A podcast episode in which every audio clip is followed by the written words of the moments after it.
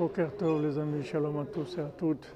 Depuis les Tzion de Rabbeinu, que Hashem s'anime tous les jours. Tous les jours, le souffle monte. Baruch Hashem, Ashrenu, Matov Chelkenu. Bezat Hashem, refoua shlema pour tous les malades et que, que de bonnes nouvelles, Bezat Hashem.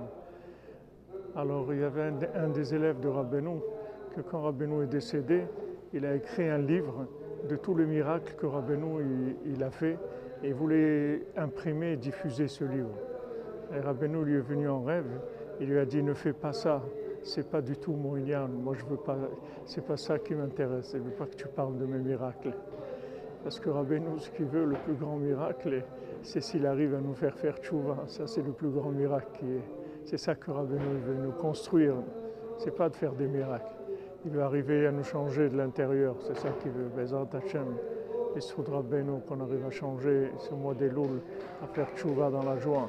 N'oubliez pas, la tchouva, c'est d'être joyeux. C'est ça faire tchouva. Il faut faire des efforts énormes pour, pour être Bessimcha, dans la joie. Des efforts énormes. Il ne faut pas, pas hésiter à s'investir parce que tout dépend de ça. Bezat Hashem. De bonnes nouvelles, la délivrance pour tout le monde, Bezat Hashem, dans tous les domaines.